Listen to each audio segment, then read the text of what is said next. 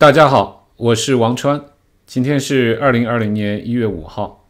今天呃，继续范式转移 （paradigm shift） 这个话题。为什么大家无法识别新的范式转移？很多人在新技术涌现的时候，哈，面临的一个最大问题是，这个世界良莠不齐，鱼龙混杂，大家都在卖力吆喝作秀。也有很多人和公司释放各种误导的假新闻、假消息，因为没有一个有效的方法去区分，所以很多人就只好选择忽略，一直忽略下去。这是我认为很多人无法识别范式转移的第四个原因，因为缺缺乏区分鱼龙混杂的世界的一个方法论。这里，我和大家分享一下。我是如何看这个问题的？第一，最开始的时候，哈，用户数和用户收入比技术更重要。只有说用户数和用户的来自用户的收入超过了某个临界点之后，才值得去研究关注。如果没有过临界点，千万不要浪费时间。很多人在做投资的时候，试图在某个产品。还没有被市场验证承认的时候，想要通过纸面上的讨论来分析预测它的未来，我的经验是，这是一个不可能完成的任务，变量太多，没有被市场验证的时候，任何预测都几乎跟赌博是一样的。但大部分人，包括我自己，哈。以前都试图费了牛劲儿，想要完成这样一个不可能的任务，而没有意识到自己实际上是在解决一个错误的问题。比如说，你卖一个一千美元的智能手机，好歹也要有个十万以上的销量，被市场验证了，才有足够的数据去分析预测它的前景。你卖一辆几万美元的汽呃这个车，好歹也要有个一万以上的销量，证明有足够多的人愿意给他买单，才值得去研究。这个销售收入的临界点没有什么硬性的规则，主要还是靠经验。但一般来说，一个产品累计销售收入如果突破一亿美元。说明潜在客户已经超越，不局限于那种小众的早期的创新者，有相当一部分所谓的早期采纳者已经承认这个产品的实用性，因此值得关注。呃，那么关于这个消费群体类别的划分，创新者呀、早期采纳者这种划分。大家可以参考一下我在十二月二十一号的第八期视频，题目叫做“创新扩散的理论模型”。很多人常犯的这个低级错误，哈，就是被那些所谓团队靠谱、接地气、技术先进这种空话给迷惑。但残酷的事实是，没有被市场收入验证之前。这些关于团队和技术的讨论扯淡，有很大的一厢情愿的成分，和赌博区别都不大。即使极少数人赌博成功了，并不意味着这种赌博的方法论可以推而广之。那么，一旦在新的技术范式下出现了某个新公司，它的销售收入或者用户数目过了。某个阈值过了某个临界点，下面该如何去研究呢？呃，我的经验是，首先要选择那些可以直接亲自体验产品服务应用场景的行业里的公司。如果无法直接获得原始信息，要依靠第三方的转述，这就有大概率信息会被扭曲或者选择性的过滤。这种情况下，如果要去投资，风险会非常非常大，还是放弃为好。当你可以直接获取第一线的原始信息，可以在多个不同竞争者之间反复比较的时候，如果某一家公司开始在产品服务上出现了遥遥领先的结构性的大幅度优势，你是最有你是有能力最先感知到那些微妙细节的。你比那些坐在办公室里计算财务报表、没有用过产品的人存在结构性的优势。我在第八期视频里面提到过，创新扩散的关键在于市场推广可以越过鸿沟，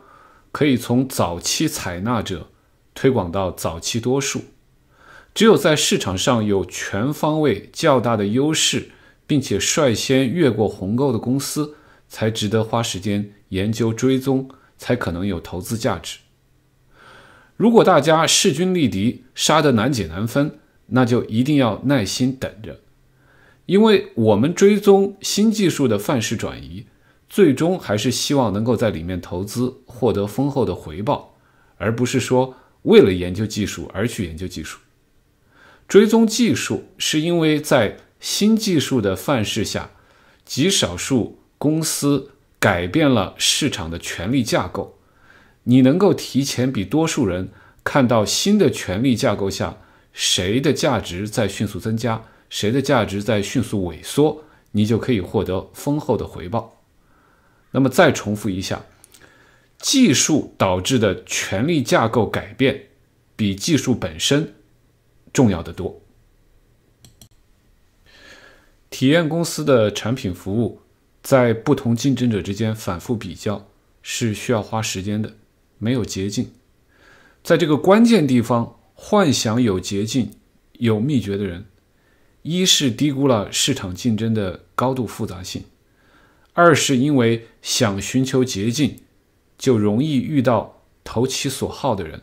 反而因此受骗上当。下面举一个实例哈。社交媒体平台 Facebook，它不是最早的社交网站，最早的是 MySpace。MySpace 两千零三年八月上线，在两千零五年八月被新闻集团以五点八亿美元收购。Facebook 也是在两千零三年创立的，但是开始一段时间，MySpace 遥遥领先。两千零五年二月，MySpace 一度想要收购 Facebook。但是扎克伯格当时开价七千五百万美元，MySpace 觉得价格太高，就拒绝了。MySpace 两千零六年六月一度超过谷歌，成为美国流量最高的网站。但是到了两千零八年四月，脸书的流量就超过了 MySpace。这两年时间发生了什么事情，导致了两个公司的地位如此变化？那有分析师指出，哈，MySpace 被新闻集团收购之后，引入了这些读了 MBA 培训的专业管理团队，因此对营销和市场开发存在了很多一厢情愿的想法。